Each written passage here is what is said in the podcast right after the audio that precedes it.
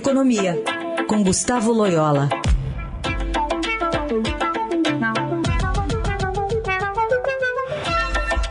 Oi, Loyola, bom dia. Bom dia. Loyola, vamos falar um pouquinho dessa super quarta, né? A gente vai ter hoje duas decisões históricas de política monetária por meio dos anúncios aí dos comitês dos bancos centrais dos Estados Unidos e do Brasil. São por motivos diferentes. Entre os americanos pesa essa pressão por ser mais duro, depois que a economia continuou mostrando sinais de crescimento acelerado e hiperaquecimento no mercado de emprego. Já no Copom, estaremos marcando aí o final, quem sabe, de um ciclo de altas com a manutenção ou com uma alta final de 25 pontos base, o que colocaria a Selic lá na patamar de 14%. É, você acredita é, que a gente chegou realmente nesse teto? Como é que você avalia especialmente o Copom? Bom, eu acho que nós estamos, é, é, se não no teto, pelo menos bem próximo dele, né? E, e eu acredito que, também que as, as chances maiores é, são de uma estabilidade, ou seja, o Banco Central, o Copom, hoje não, não vai subir os juros. É, evidentemente, não pode destacar mais um ajuste residual, né? Isso foi, inclusive, é, ventilado na última ata do cupom, né? Então, assim, no, o Brasil eh, está no final do ciclo, né? Nós eh, começamos a aumentar os juros antes dos Estados Unidos, né?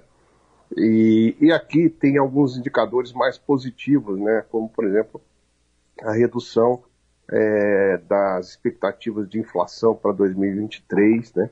Que a gente começa a perceber aí no, na pesquisa Focus. Uh, e, e, enfim, o, o, nível de atividade no Brasil também está mais desacelerado né, do que nos Estados Unidos. Então, assim, por várias razões, uhum. é, nós estamos mais no fim do ciclo. É, mas o Banco Central deve é, pontuar né, que essa, esses juros mais altos uh, devem permanecer por mais tempo, né, para que, de fato, uh, as expectativas de inflação se convirjam para a meta e, e, e, ainda haja uma queda de alguns uh, de algum, da inflação uh, um pouco maior do que aconteceu, né? Porque uh, essas quedas recentes foram muito influenciadas pelos movimentos aí no preço dos combustíveis, né? Inclusive a retirada dos impostos. nos Estados Unidos a situação é contrária, perspectiva de um aumento aí de um ponto, né, na taxa de juros hoje, levando aí para 3,25 em torno disso e depois altas adicionais. Os juros nos Estados Unidos devem chegar a 4,25, 4,5 no final do ciclo, mais adiante. Né? E Loyola, tecnicamente, tem a justificativa para essa decisão que possivelmente deve ser tomada hoje pelo Banco Central ou tem algum risco aí de contaminação pela eleição? Não, eu, eu acho que tecnicamente tem justificativa sim. Né? É, é claro que quando o Banco Central age em períodos eleitorais, sempre levanta algum tipo de especulação, mas, mas o, o, o Banco Central brasileiro, ele já fez eh, praticamente todo o serviço, vamos dizer assim, né? E, e os resultados estão começando a aparecer. A, a, política monetária, ela tem efeitos é, defasados, né?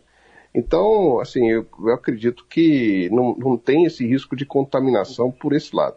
Evidentemente que a questão é, eleitoral pode afetar a inflação, né? por exemplo, é, via taxa de câmbio. Taxa de câmbio é um, é um dos grandes é, canais através dos quais a política monetária é, atua. Né?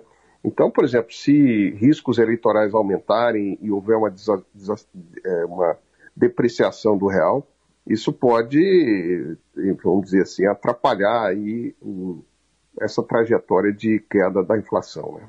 É, e pensando no alvo para 2023, né? Ainda é, uma inflação prevista é, é um, um, juros para cima, acima da meta, não? Exa exatamente, por isso que o Banco Central vai manter né, é, uhum. os juros acima, é, vai manter os juros elevados, né? Uma taxa de juros real bastante elevada no Brasil, né? E, além disso, tem as incertezas fiscais, porque uhum. nenhum dos principais candidatos ah, ah, sinalizou é, medidas, de fato, para corrigir né, o, é, é, essa questão, essas questões fiscais, né? Inclusive porque com a queda da inflação, o, o governo vai deixar de se aproveitar aí da inflação para poder melhorar suas contas. Uhum. Né? O, uhum. ano, o ano que vem vai ser um ano mais difícil sobre esse aspecto. Vamos seguir acompanhando então o resultado dessas notícias que devem vir da área econômica, apontando nortes né, para os próximos meses e também para o ano que vem. Uhum. Loyola, obrigada, viu? Até semana que vem. Até semana que vem.